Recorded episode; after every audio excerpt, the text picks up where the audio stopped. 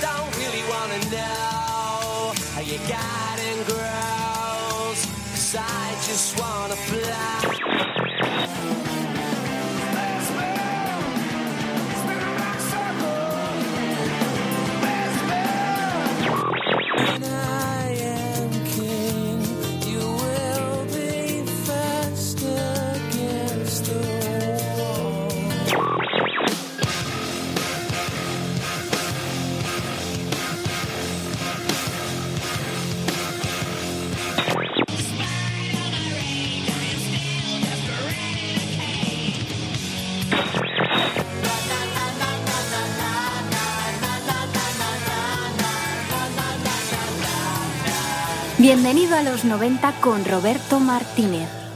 Si todavía crees que en los años 90 la discográfica Sub Pop era lo más alternativo del planeta, hoy te abrimos los ojos.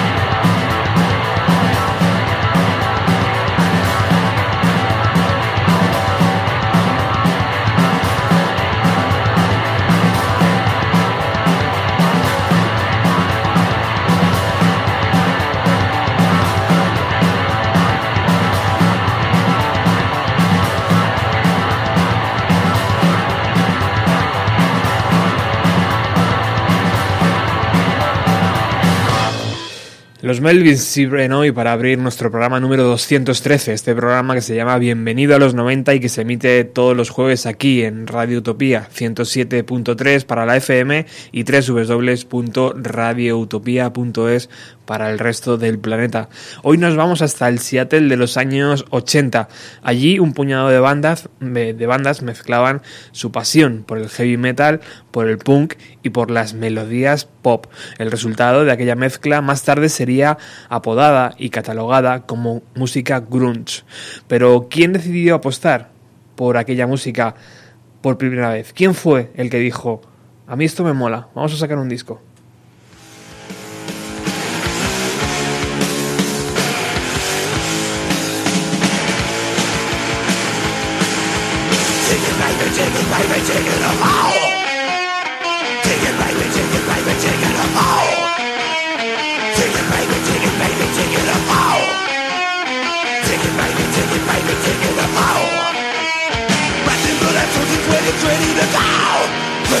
soldiers would have traded the ground.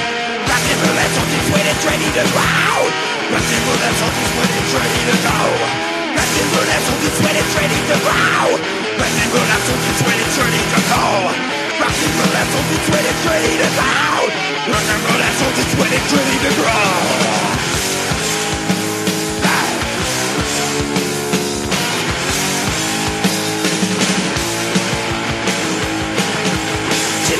take it, baby, take it all.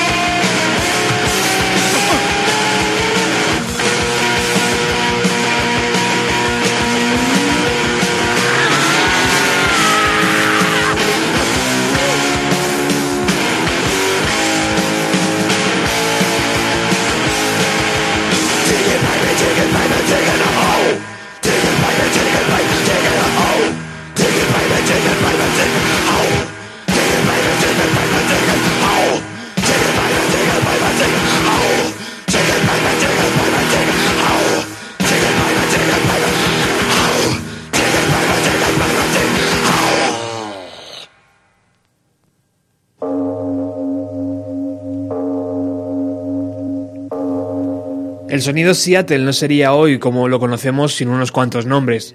Hoy vamos a hablar de dos de ellos, en concreto de Tina Casal y de Chris Hansett, creadores del sello CZ Records. Hace ahora 30 años, en marzo de 1986, esta pareja decidió grabar y lanzar una serie de bandas que iban a cambiar la historia de la música. Al recopilatorio decidieron llamarle Deep Six y la primera canción que podemos encontrar es 10.000 cosas de Green River.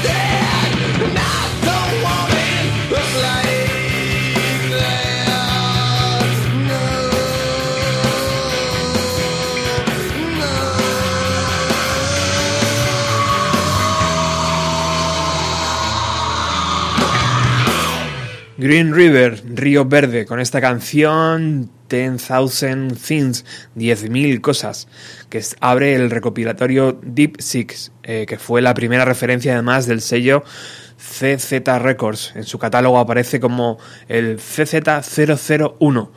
Este recopilatorio, Deep Six, eh, fue grabado entre agosto y septiembre de 1985. Chris, el 50% del sello, se trasladó a Seattle, ya que la escena le parecía diferente y alocada. Una vez en Seattle se ocupó también de grabar el primer EP eh, de esta banda que acaba de sonar, de Green River. Vamos a seguir escuchando otra de las canciones que están dentro de este recopilatorio y que también pertenecen a Green River.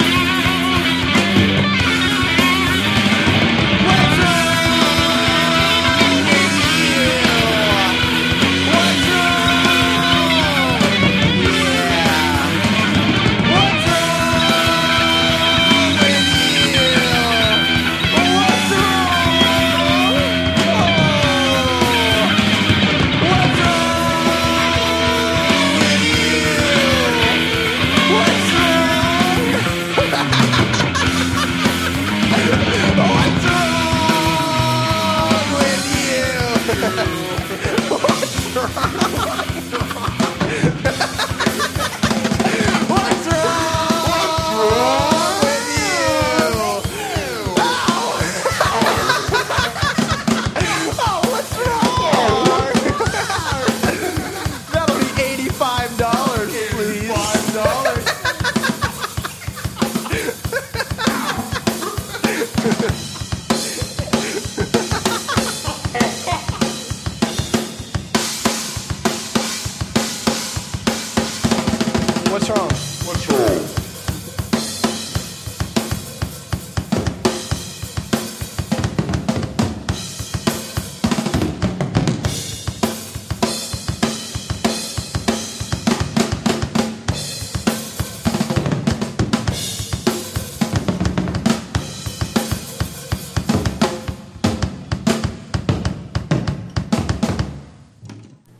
Bueno, pues ahí teníamos a esa risa del final de la canción, de, este, de esta canción llamada em, Tu propio mejor amigo, de Green River.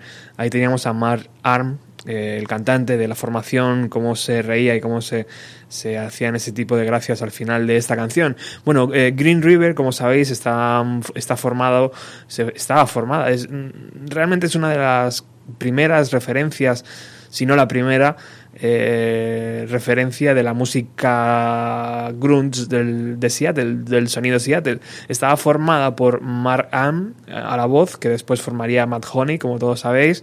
También estaba Jeff Amen al bajo, que luego se uniría a Mother Love Bone y después de ahí pasaría a, War Babies. Ahí estaría no estaría mucho tiempo y finalmente se uniría al proyecto eh, junto a Stone Gossard eh, llamado Pearl Jam. Estaba también Steve Turner a la guitarra, que junto a Mark Arm, junto al vocalista de Green River, formarían años después Matt Honey.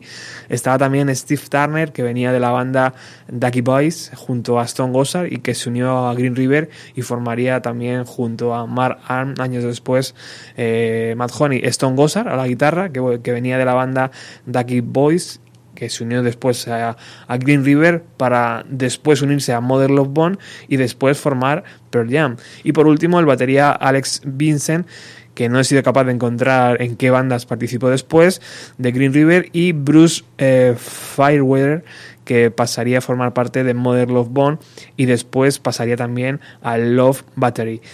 Y ahora uno de los grupos más importantes de este recopilatorio llamado Deep Six, los Human.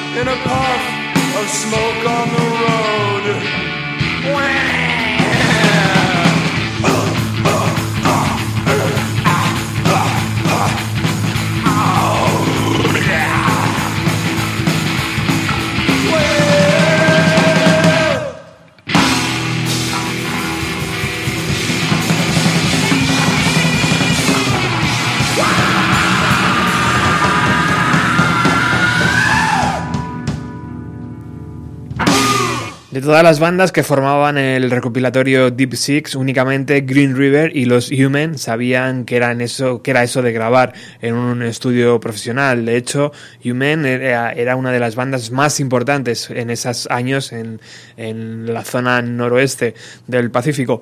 Por eso esta grabación es tan importante, porque bandas como Melvins, con, con Bass, con Dale y Matt Looking, miembro fundador también de Matt Honey, eh, Son Garden con, eh, eh, con Scott, perdón, eh, eh, Sankis a la batería, eh, Skin Jar con Matt Cameron a la batería y el futuro productor de todo el sonido Seattle, Jack Endino, o una banda llamada eh, con Andrew Wood a la voz, el que sería cantante de Modern Love Bone, salía a la luz por primera vez. Era increíble, ¿no? Todo ese tipo de gente.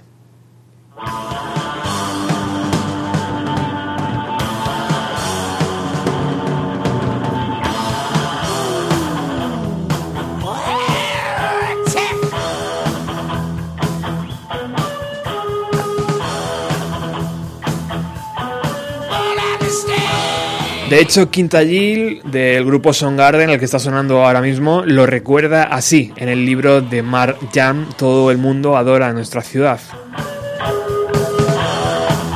En un principio, Chris y Tina querían financiar un disco de Green River y estuvieron en un concierto en el que fuimos teloneros.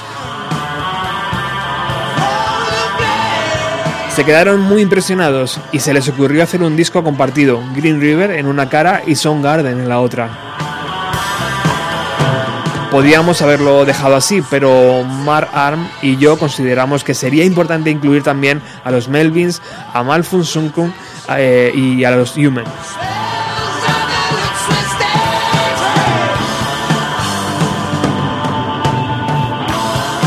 No estábamos seguros si debíamos invitar a Skin Jar porque eran un poco más jóvenes y distintos a nosotros, pero nos caía muy bien Jack Endino. Podíamos, podía, podemos ser seis grupos y que cada uno aporte un par de temas. Chris estaba bastante convencido que podíamos sacar el disco sin los Human, pero le insistí varias veces. Es de vital importancia si queremos que el disco llame la atención.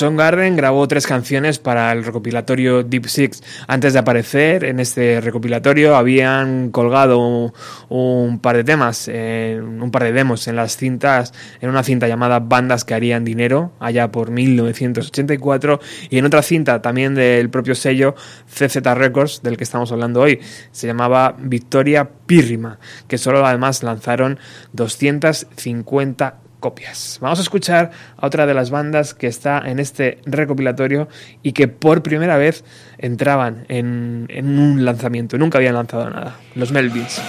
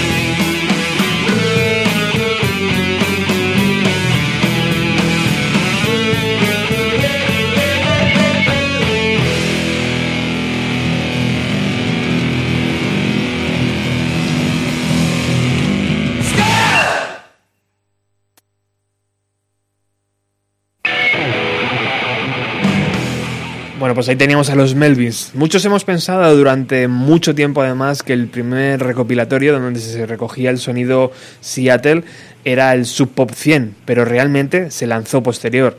Os recomiendo además recuperar el programa especial dedicado al Sub Pop 200 de nuestra de nuestro iBox.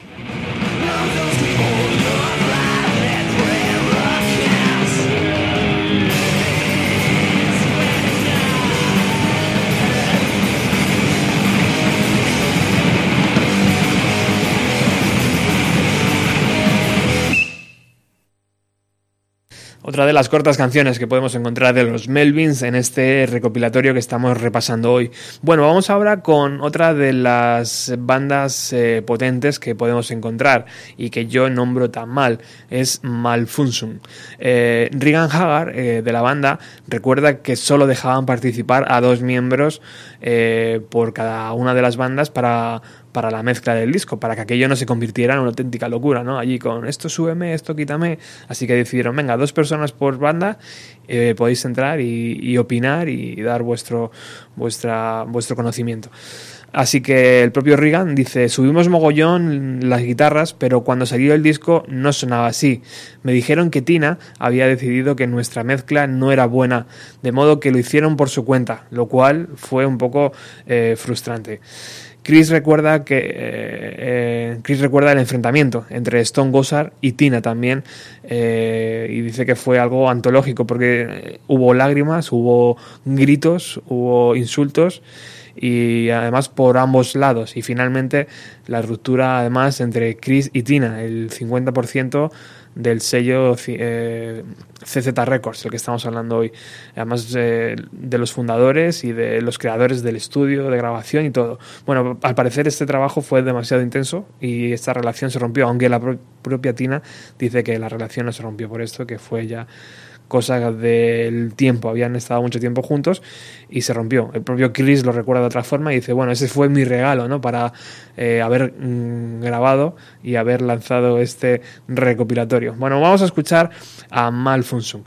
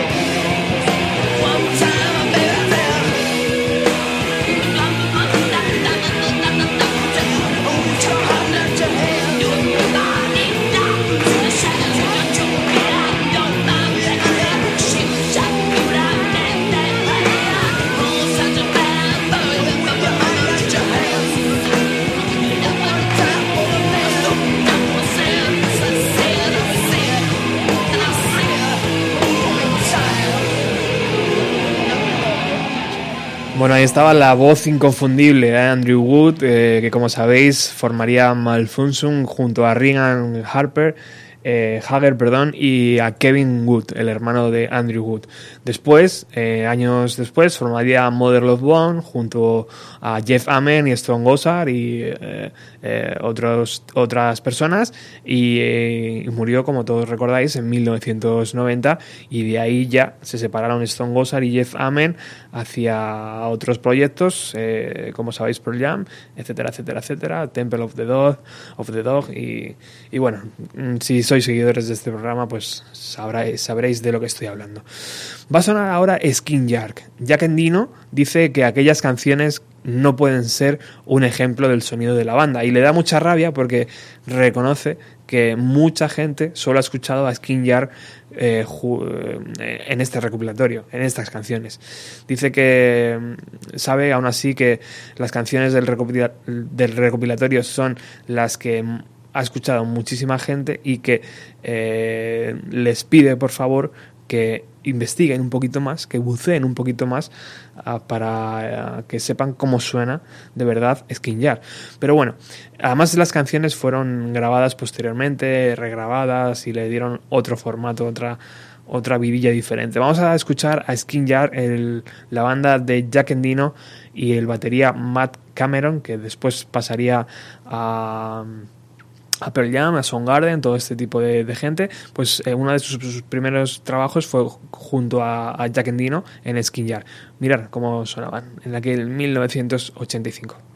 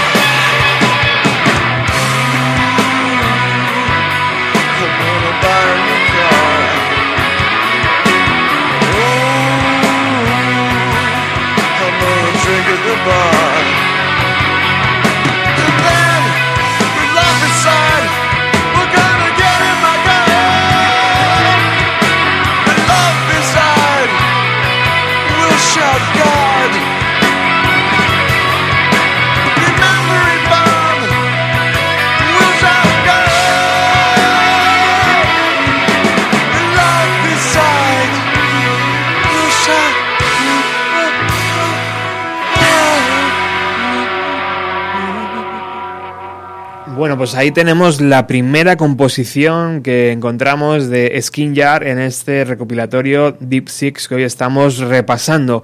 Eh, eh, se llama Throw y bueno, todas eh, las canciones fueron, como sabéis, escritas por Jack Endino y sus compinches. Ahí también encontrábamos a Matt Cameron, batería que después pasaría a ser fijo en, en Soundgarden y después Pearl Jam. Bueno, todas las imágenes fueron tomadas por el fotógrafo Charles Peterson, que como después eh, sabéis sería un indispensable para entender la escena de Seattle en fotografías. Él estaba allí en todos aquellos conciertos y tiene fotografías increíbles. Todas las fotos menos las de Skin Jar, que como eh, tenían acostumbrados en aquella época, hicieron como un contraste blanco y negro eh, eh, y no quisieron participar en las sesiones de, de fotografía. Jack Endino, a su vez, era la primera vez que pisaba un estudio de grabación. Fijaros, ¿no? Lo que ha pasado el tiempo y lo que a día de hoy es Jack Endino, un superproductor. Eh, pero eh, por aquel entonces no había pisado eh, ningún estudio y aquel, aquella vez que grabó las canciones para este recopilatorio era la primera vez que pisaba un estudio de grabación.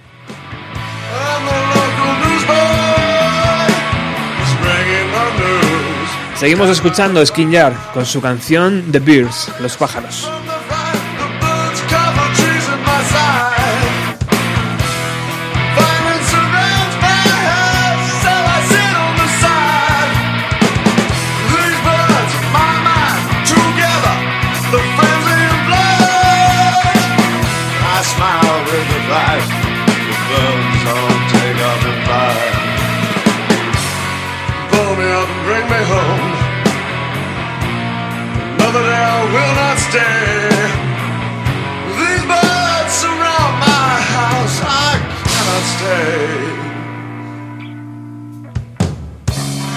Sitting in a rather small room. My walls have nothing to say. I've memorized every hole. Squinting eyes all day resting from the flight the birds the birds cover the trees my side violence surrounds my house so I sit on the side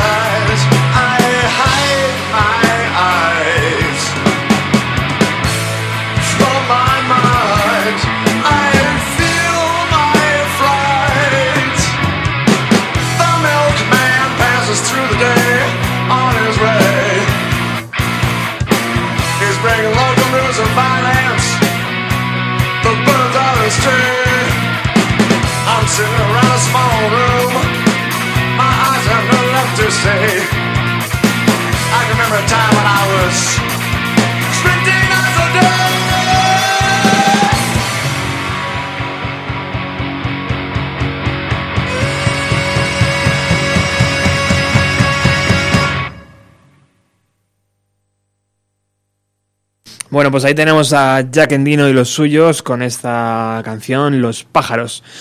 Eh, seguimos escuchando composiciones que podemos encontrar este- dentro de este recopilatorio. El primero que decidió apostar por la música de Seattle, el sonido Seattle. Cuando Chris Cornell decidió dejar de tocar la batería y centrarse en cantar, solamente en cantar en Soundgarden, fue cuando entró en la banda Scott Sankis. Todas las canciones fueron regrabadas posteriormente para lanzamientos de la banda. Pero vamos a saber, vamos a escuchar cómo sonaba Soundgarden en aquel 1986.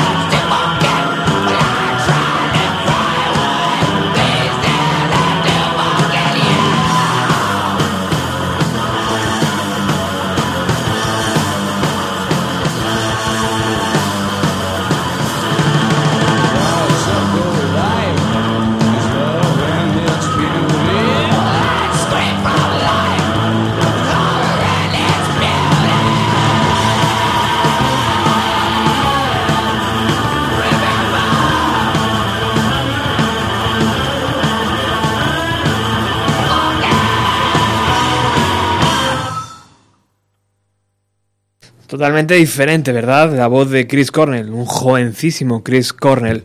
Quinta Gill recuerda que la mezcla de las canciones de Soundgarden fueron las que peor estaban, porque Tina Casal y Chris Cornell empezaron a discutir, llegando incluso a echarse a la cara cuestiones personales.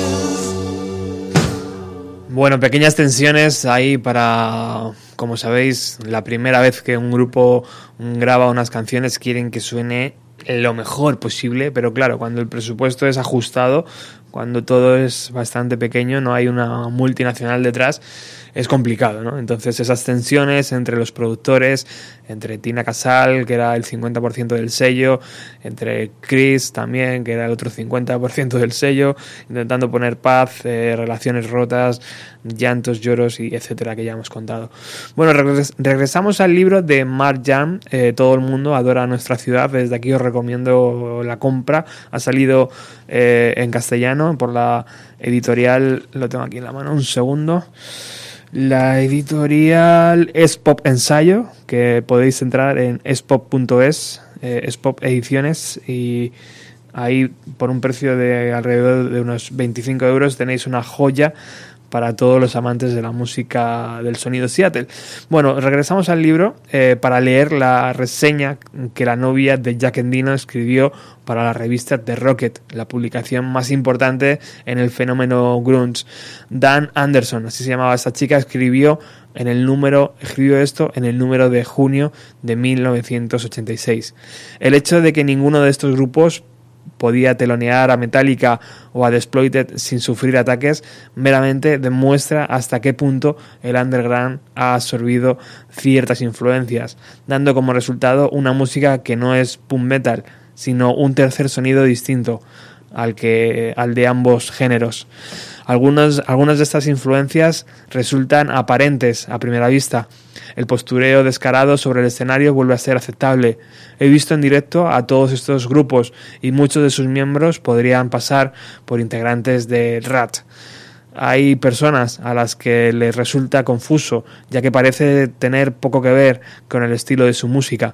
A mí no me importa que los chicos se maquillen. Si los grupos de hoy pueden salir adelante saqueando la historia del rock en busca de cualquier rasgo que les divierta, a mí me parece estupendo, porque servirá como antídoto contra el esnovismo y los puretas, que son el peor enemigo del rock and roll. Bueno, seguimos escuchando. Estás aquí en Radio Utopía y volvemos al recopilatorio Deep Six para escuchar a Malfunction.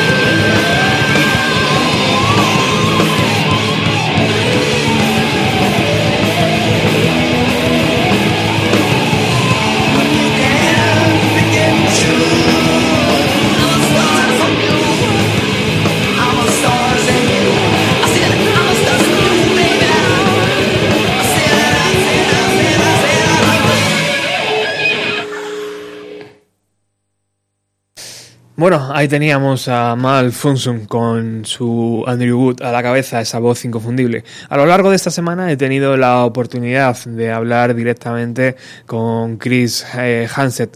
En un principio mi idea era que participara telefónicamente hoy, que estuviera, que estuviera aquí con, con vosotros, eh, pero estaba bastante liado y por el cambio horario le venía bastante mal. Eso sí, eh, súper majo, súper agradable. Eh, todo lo bueno que puedo decir de él. La verdad es que nos ha atendido muy bien y ha respondido a varias preguntas eh, que le hemos hecho, como por ejemplo, ¿por qué crees que Seattle fue la ciudad que revolucionó la música en los años 90 y no lo fue Los Ángeles, Roma o, o Madrid? Y dice, dice Chris, me trasladé a Seattle en 1983 en busca de un sitio bonito donde vivir y donde poder abrir un estudio, ya que en Boston había muchos estudios de grabación. Creo que la zona del noroeste del Pacífico fue un campo eh, fértil y fuerte para muchas músicas, muchos grupos en la que estaban en edad universitaria o, antes, o en, o en la adolescencia. Podrían permitirse eh, estos chicos vivir en Seattle o alrededores y crecer en una escena artística muy rica. Vamos, que Seattle estaba listo para rockear, dice Chris. Además, el clima aquí, seis o siete meses al año, está nublado y llueve. ¿Por qué no formar una banda? y cantar canciones tristes. Nos respondía Chris, el fundador, el 50% de, del sello Z, C,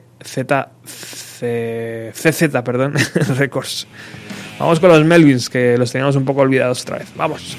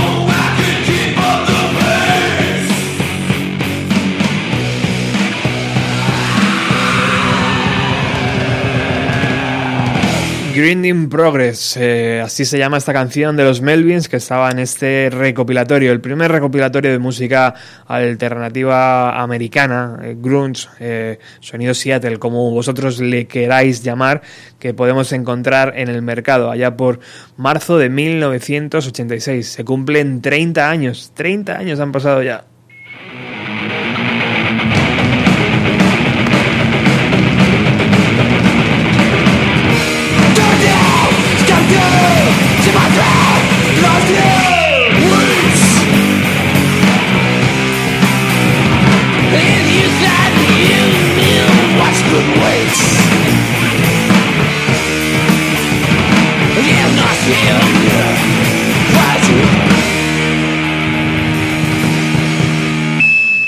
Otra de las cortas canciones que encontramos de los Melvins aquí, Ella quiere, así se llama esta canción.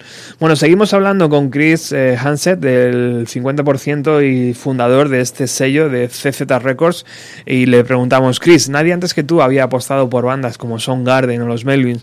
Eh, ¿Te sientes orgulloso de ser el primero? Y dice, responde Chris, sí, por supuesto, además de haber podido trabajar con todas estas bandas. El recopilatorio fue una, una idea grupal. Tratamos de hacer todo de forma muy democrática, do- donde todas las bandas podían opinar y participar. Era una buena idea, en teoría, ¿no? Todos éramos jóvenes, nadie superaba los 30 años y no teníamos demasiada eh, experiencia, por lo que era un gran desafío lograr que todos estuvieran contentos y cómodos con un presupuesto muy, muy pequeño y muy ajustado. Tina y yo nos peleamos durante las sesiones, lo que hizo más complicado además seguir adelante después de lanzar el disco.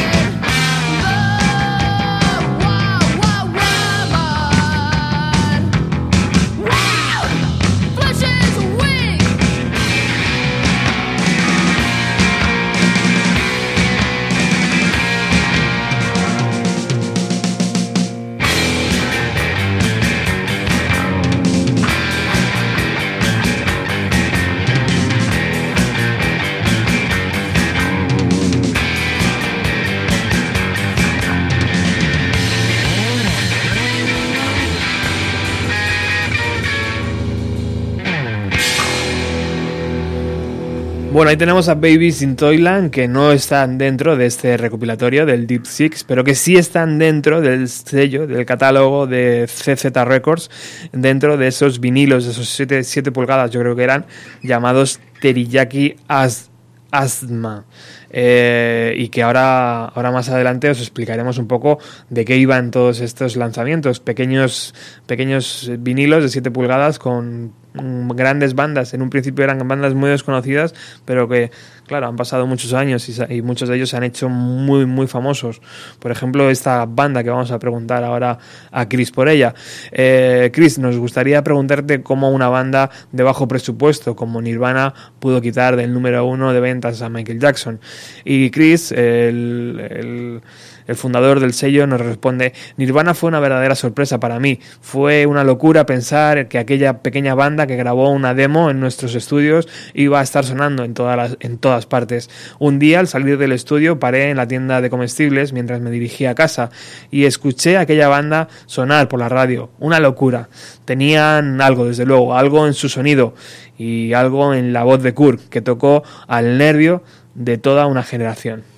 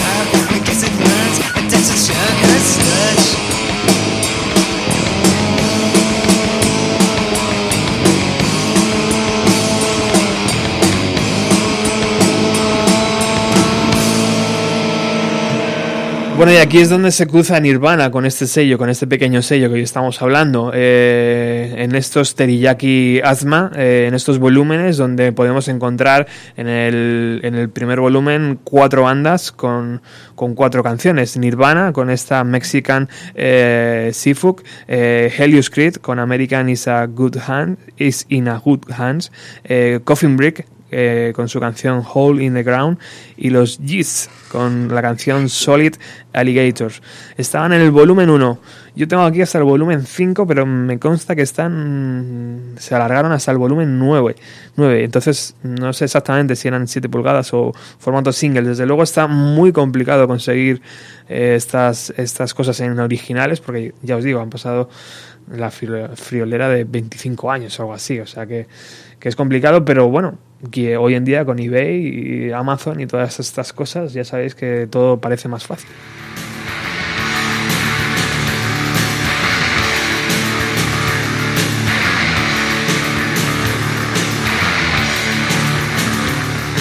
Vamos a escuchar una de las canciones que también acompañaban a esta a, a este Teriyaki Asma, el volumen 1, donde podíamos encontrar a Nirvana. Vamos a escuchar a Coffin Brick.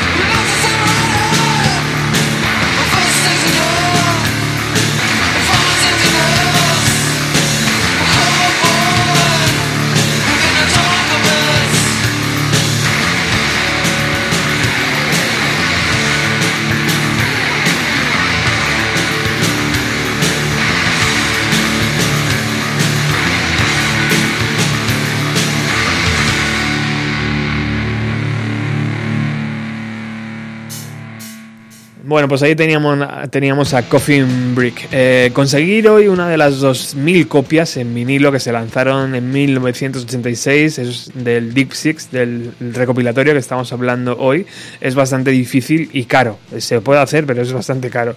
Eh, pero tal vez puedas encontrar la versión que años después, en 1994, se lanzó en CD. No era igual, la portada era diferente, pero los temas eran los mismos. Eh, se puede encontrar fácilmente. ¿eh? Yo he hecho la búsqueda y lo puedes encontrar. No, no es muy caro, ¿eh? alrededor de los 20 euros puedes conseguir una copia del año 1994. Eh, Chris dejó el sello, Chris eh, Hansett dejó el sello tras grabar el recopilatorio Deep Six y un 7 pulgadas para el grupo Los Melvins. Cedió los derechos a Daniel House, integrante de la banda Skin Yard. El bajista de Skin Yard se quedó con los derechos de, de CZ Records.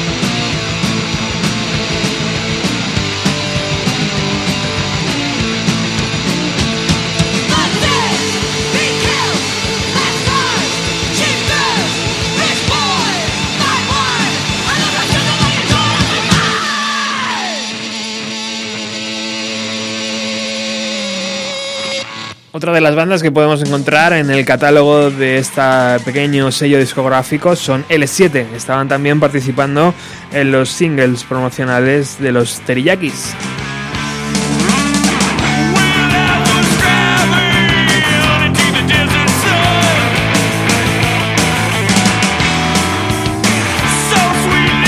Y llevamos una hora y media hablando de CZ Records y tenemos que explicar de dónde viene la C y de dónde viene la Z, ¿no?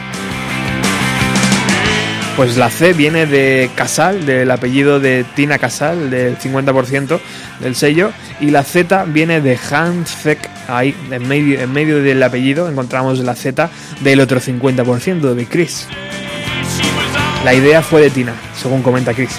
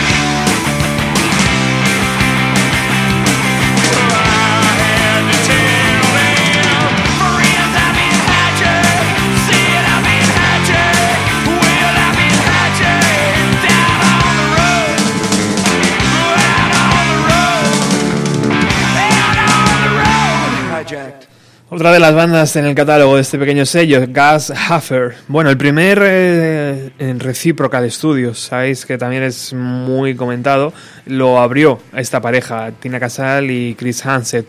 Eh, después lo cerraron, volvieron a abrir un segundo estudio y ya allí Tina decidió marcharse y llegó Jack... Eh, Jack Iron iba a decir, no. Eh, Espérate, que se me ha ido la cabeza. Eh, tengo que volver atrás en mis apuntes. Em, qué mal tengo la cabeza hoy, tío. es que son demasiados nombres. Bueno, ahora daré, daré con el apellido de, de Jack Endino, eso es, Jack Endino y de y Reed eh, Hinckley. Eh, llegaron para apoyar, eh, para trabajar junto a Chris en los estudios Reciprocal. Y ya sabéis lo que pasó después, ¿no? Eh, Sub Pop llegó comenzó allí a grabar a todas sus bandas.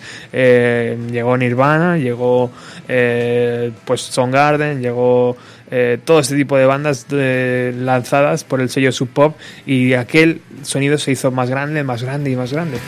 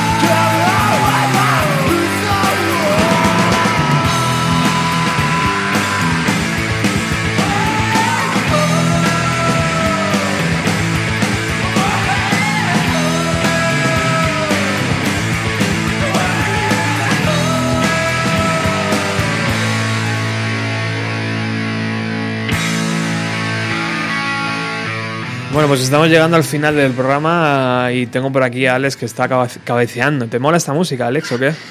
Pues sí, la verdad es que... A dos micros. Venga, a dos bandas. No, iba a decir que sí que lo estoy disfrutando bastante, sobre todo porque, joder, he descubierto así en un momento algún que otro temazo de improviso y, oye, mm, qué maravilla, ¿no? Solo hubiera faltado, tío, hubiera estado cojonudo que hubiera dicho Jack Sparrow antes, tío. Uf, eso habría ¿Eh? sido, vamos... Hubiera sido glorioso, tío. Sí, sí, hubiera sido un final de programa cojonudo. Ya te digo, y, ¿no? y lo de Pop luego es que fue curioso, porque si te quitas de los grupos normales te das cuenta que también grabaron, por ejemplo, el primer disco del reverendo Horton Heat, que es un discazo espectacular para quien le guste el rock and roll punk así acelerado. Bueno, eso creo que luego se llamó Psicobilly, ahora que lo pienso. Pero oye, oye, que hay muchas cosas interesantes por ahí, ¿eh? Nunca... Esa etapa, ¿verdad? Finales de los 80, tío. Ahí Sí, hay eso, como eso. mucho mejunje ahí, tío, que mola mucho, ¿no? Sí, es que yo además, eso me pasa con muchos discos, incluso otros estilos, que dices, antes de que de verdad pegara el petardazo en el 94, si miras del 89 al 93, y eh, te encuentras cada joyita por ahí, eh, como el disco de La Fase, ¿no? Un disco de ahor puro, grabado en castellano, que dices, qué obra de arte, pero claro, como salió en una época en la que ya no parecía estar en casa de nadie, Ya no molaba. Claro, el caso de ilegales, ¿no? El regreso al sexo químicamente puro salió en un momento en el que, bueno, no, no era el momento adecuado por estos cambios que decimos, pero es un disco espectacular, ¿no? Y no se le dio cancha en su momento, entonces mola recuperar estas cosas, ¿no? Totalmente. Bueno, ¿qué tenemos hoy en Ruta 130? Pues bueno, eh, ya después del extenso especial de la semana pasada, eh, hoy pues rendiremos un poco también homenaje a esos sonidos eh, cavernosos que nos gustan aquí, que se han cocido en España durante muchos años y nunca tampoco nadie se acuerda de ellos, con lo cual es interesante rebuscar por ahí también para encontrar joyitas, así que hoy pues va a haber sonidos cavernosos como digo y, y costrosidades también que a la gente yo sé que le gusta. Fantástico. Pues como siempre digo, no os perdáis a Alex y su Ruta 130, que es uno de los mejores programas que hay. Eh, nosotros nos despedimos ya, volvemos el próximo jueves con más música. Os dejamos con esta banda que se llama Cabeza Amorfo Amorfónica, ¿no? A ver, que leo bien. Sí, eso es. Así que ahí os dejamos. Sonido Seattle, muchísimas gracias.